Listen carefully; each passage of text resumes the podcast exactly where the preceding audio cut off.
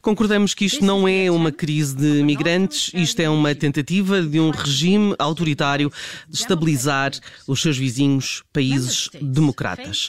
Uh, os Estados-membros, perante um ataque híbrido, terão de ser capazes de responder eficazmente à ameaça com que se defrontam. A Presidente da Comissão Europeia fez estas declarações ontem, acusando Lukashenko de representar um perigo real para a segurança uh, da União. Falamos, claro, do que está a acontecer na fronteira entre a Polónia e a Bielorrússia. A acusação é clara. Minsk está a trazer imigrantes para a fronteira com a promessa de seguirem para a Europa. Paulo Sante é especialista em questões europeias. Obrigada por estar connosco, sobretudo por estar connosco aqui em estúdio. E eu pergunto-lhe antes de mais o que quer dizer von der Leyen com um ataque híbrido? Bom, van der Leyen não, não vai dizer mais do que o que tem, tem vindo a ser dito nos últimos tempos, quer por ela, quer por praticamente todos os líderes europeus. Uh, é um ataque que não é, obviamente, um ataque uh, de natureza uh, armada, não é um ataque violento, não é um ataque no sentido clássico do termo, mas é um ataque no sentido em que põe em causa a estabilidade da União Europeia, põe em causa de forma, de forma importante, ainda por cima quando a União Europeia vive um conjunto de problemas diferentes, uh, de natureza vária, com eleições em França para o ano, com o governo novo alemão, e portanto tudo isto aparece no pior dos momentos. Lukashenko sabe disso e portanto este movimento, digamos, de imigrantes, usando ainda por cima pessoas pessoas indefesas, inocentes e enganadas, acaba por ser um ataque que, eh, pela sua natureza, enfim, foi classificado como ataque híbrido, mas pela sua natureza é, sobretudo, um ataque vil. Uhum. É um ataque vil. O que é que von der Leyen quererá dizer com responder eficazmente à, à ameaça? Falamos de quê? Mais do que fechar as fronteiras? Ou seja, nós estamos, temos vindo já a vários níveis de sanção, é? sanções ao regime da Bielorrússia, sanções essas que já vão ser na quarta volta e já se, já se prevê uma quinta volta que possa inclusivamente afetar o aeroporto de Minsk e, portanto, enfim, basicamente bloquear a, a Bielorrússia.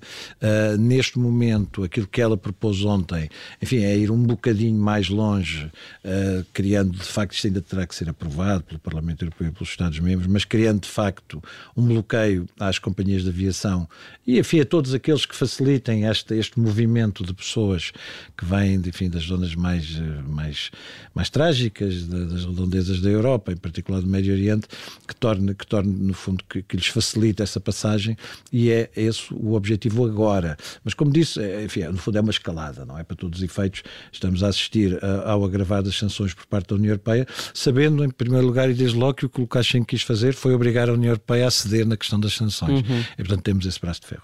Entretanto, sabemos que Lukashenko, eh, que não estava eh, a deixar os imigrantes eh, voltassem para trás, já repatriou, segundo o próprio, pelo menos uma centena.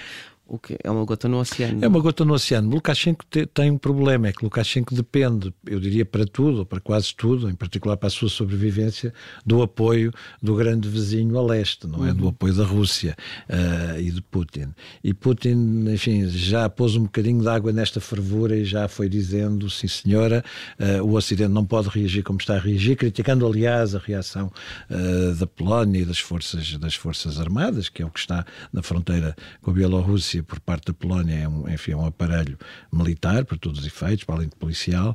Já criticou o Ocidente, mas ao mesmo tempo também já avisou Lukashenko para não ir longe demais. E portanto estamos aqui, Lukashenko, obviamente sabendo que o que está em causa é a sua sobrevivência, como sempre que as, quando as pessoas sabem que é a sua sobrevivência que está, que está em causa, recuou. Uhum. Recuou pouco, mas enfim, uhum. deu um sinal de que, apesar de tudo. Mas o que é que pode ser uma marcha atrás? A marcha atrás seria de facto acabar com isto, ou seja, eh, devolver à precedência, que é a única solução possível.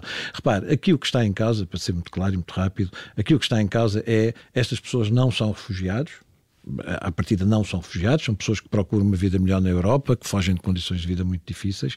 Nós sabemos que há uma diferença de fundo entre refugiados e enfim, os imigrantes económicos, como lhes chamamos. Esta gente, não sendo refugiada, não tem direito a asilo, o direito que seria obrigatório pela lei internacional.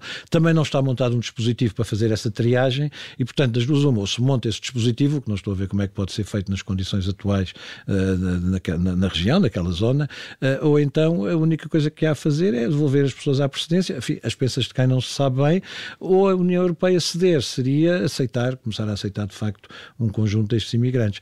Uh, a, Polónia já o disse claramente que não. Não, que não, não. Aliás, a Polónia também está numa posição difícil. No fundo, no fundo, estamos todos em posições difíceis neste momento. A Polónia também está numa posição difícil porque uh, uh, também tem um braço de ferro com a União Europeia e por isso também não aceitou a ajuda, por exemplo, daquele que é o dispositivo europeu para este tipo de situações, uhum. do chamado Frontex, que é uma agência uhum. europeia para, para a gestão da, da, das fronteiras externas da União Europeia.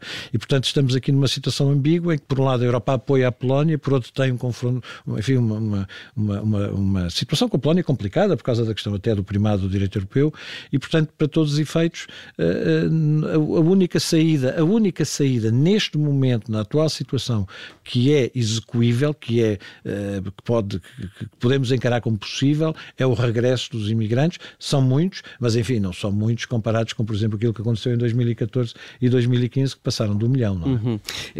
há uma crise humanitária, entretanto, ali naquela, naquela língua de terra, há ali uma crise humanitária. São as instituições europeias que vão ocorrer ali? As instituições europeias e as internacionais em geral, a própria ONU, a Organização para as Migrações, enfim, há aqui um conjunto de entidades que está preocupada com a situação.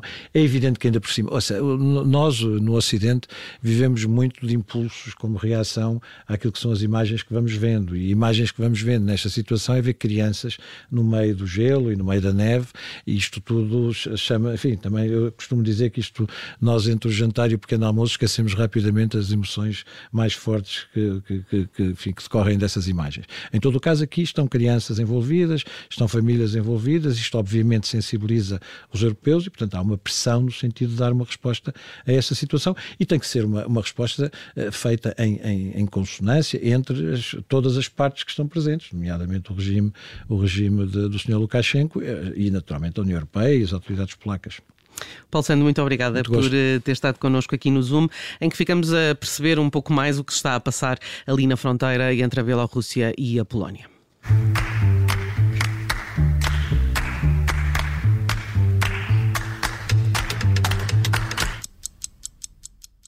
Obrigada por ter ouvido este podcast. Se gostou, pode subscrevê-lo, pode partilhá-lo e também pode ouvir a Rádio Observador online em 98.7 em Lisboa e em 98.4 no Porto.